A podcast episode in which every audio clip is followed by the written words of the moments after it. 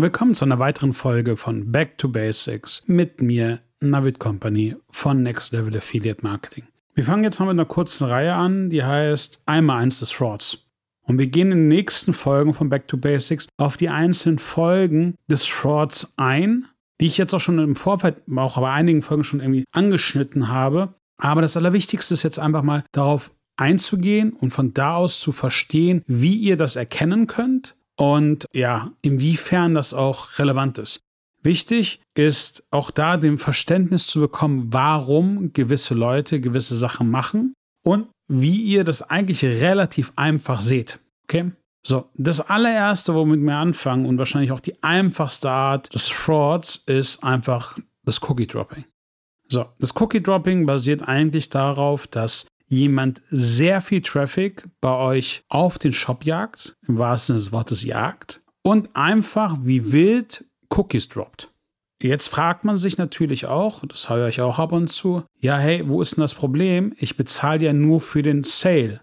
Ja, du bezahlst nur für den Sale, aber was ist der Intent des Affiliates oder des Werbeleistenden darauf?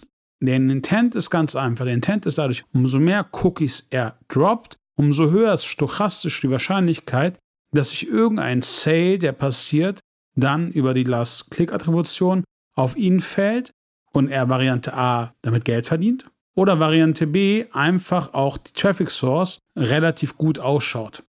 So, es merkt ihr ganz einfach daran, ihr habt normalerweise im Schnitt ein EPC, also ein Earning per Click, was ihr habt.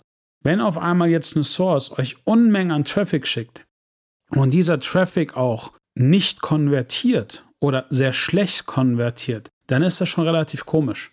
Warum? Weil natürlich der Affiliate auch irgendwo diesen Traffic herkommen muss. Und das ist genau dieser Punkt, der wichtig ist zu verstehen, den auch viele Leute zum Teil nicht verstehen. Es geht in allererster Linie darum, wenn jemand Cookies droppt, dann geht er natürlich relativ systematisch vor. Das heißt, er schickt euch Volumen, ihr habt eine sehr hohe Bounce Rate bei euch in Google Analytics und jetzt stellt sich noch immer die Frage, ja, okay, aber ich habe doch damit keine Probleme, weil ich zahle ja dafür nichts.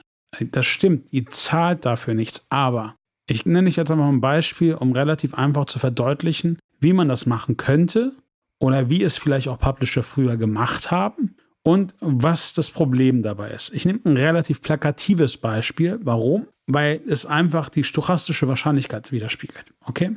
Wir gehen jetzt davon aus, wir sind bei Wünsch dir was und irgendwie es gibt keine Fraud Protection und die meisten Affiliate Marketing Manager winken einfach den Traffic durch. Okay? Ich bin jetzt der Fraudster. Hi, mein Name ist Navid, der Fraudster und ich will jetzt irgendwie Arbitragegeschäft machen mit Cookie Dropping. Was werde ich als allererstes machen? Ich suche mir erstmal eine hochvolumige Traffic Source. Das heißt, ich werde wahrscheinlich definitiv keine Bannerwerbung kaufen. Ich werde definitiv keine Native Ads kaufen. Ich werde definitiv nicht irgendwie kontextuelle Werbung kaufen, sondern ich werde Werbung kaufen, die günstig ist und sehr viel da ist. Das heißt, es ist ein allererster Redirect Traffic, Pop-Over Traffic und Pop-Under Traffic. Kurz dazu, was ist Pop-Under Traffic? Ihr kennt es bestimmt. Man ist auf irgendwelchen dubiosen Seiten und im Nachhinein öffnet sich unter dem Browser nochmal eine Seite. Das ist Pop-Under Traffic. Oder du bist auf irgendwelchen dubiosen Seiten oder auch nicht dubiosen Seiten und es öffnet sich ein Pop-up. Das ist Pop-over oder Pop-up-Traffic. Oder ihr kommt auf einmal auf irgendeine Seite, gerade im Mobile-Bereich, habt eine mobile Weiche auf der Webseite und werdet automatisch weitergeleitet. Das ist klassischer Redirect-Traffic. Den gibt es per se auf gewissen Traffic Sources wie File-Sharing-Seiten, Tube-Seiten in Menge. Das heißt, du kriegst sehr viel Traffic für sehr wenig Geld. Was machst du danach? Dieser Traffic hat aber eigentlich keinen Mehrwert, weil wie oft wart ihr auf einer Seite, schließt sie und seht dann einen Pop-Under und denkst, boah, das ist jetzt interessant, ich gehe da einkaufen. Das heißt, dieser Pop-Under-Traffic wird einfach nur genutzt, damit der Affiliate-Link geladen wird. Es geht gar nicht um den Sale, es geht nur um den Cookie zu setzen. Das heißt, umso mehr Cookies ich setze, umso höher ist die Wahrscheinlichkeit, dass man dann kauft. Nochmal, zurück zu meinem Beispiel. Ich bin der Fraudster und ich bewerbe Amazon. Partnernet. Super tolles Partnerprogramm. Warum? Weil jeder bei Amazon einkauft. Das heißt, meine einzige Aufgabe ist es dann als Fraudster, so viel Traffic wie möglich einzukaufen, der so günstig wie möglich es ist, ihn dann über Pop-Over, Pop-Under oder Redirect-Traffic einfach nur Cookies zu setzen und dadurch die Wahrscheinlichkeit zu erhöhen, dass der User nicht durch meine Werbeleistung, aber dadurch, dass er einfach so doktriniert ist, dann bei Amazon kauft und ich eine Provision kriege. Das ging früher auch mal bei Amazon. Das heißt, auch wenn man jetzt denkt, geil, das ist eine tolle Geschäftsidee, die geht nicht mehr. Warum? Weil die Cookie-Laufzeiten bei Amazon relativ niedrig sind. Plus, wenn du eine zu, zu hohe Anzahl an Traffic schickst, schmeißt sich auch Partnernet sofort raus. Und das macht Partnernet auch vollkommen richtig. Wenn jemand zu viel Traffic schickt, der nicht konvertiert, dann muss man sich darüber Gedanken machen. Wenn die Conversion Rate unterproportional ist, muss man sich Gedanken machen. Und wenn das im Endeffekt dann der Fall ist, muss man von da aus einfach auch weitergehen und gucken, wie man damit umgehen möchte.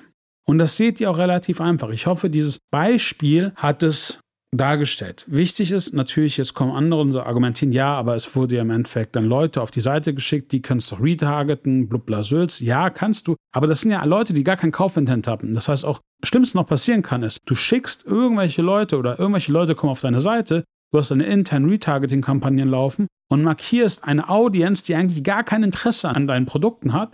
Das heißt, der Intent ist gar nicht gegeben und du retargetest diese Leute noch mit teurem Geld und es ändert sich trotzdem nichts daran, dass sie eigentlich gar keinen Kaufintent haben und nicht bei dir kaufen möchten. Das heißt, wenn ihr seht, dass jemand sehr viel Traffic schickt und Cookie-Dropping betreibt, bitte, ich betone bitte geht von dieser Aussage weg im Affiliate Marketing, wir zahlen ja nur für ein CPO, sondern redet mit der Source und geht auf die Subsource-Level von ihnen und stoppt die nicht konvertierenden Sources, weil die bringen euch nichts. Und ich weiß, es ist schön, Traffic zu sehen, es ist schön, auch Traffic zu haben, aber in allererster Linie interessiert nur konvertierender Traffic. Alles andere ist vollkommen irrelevant. Solltet ihr Fragen dazu haben, schreibt mir mal wieder bei LinkedIn. Ihr findet mich sehr einfach. Mein Link ist auch in den Show Notes. Und ich freue mich dann einfach auf die nächste Woche mit euch. Euer Navid. Ciao.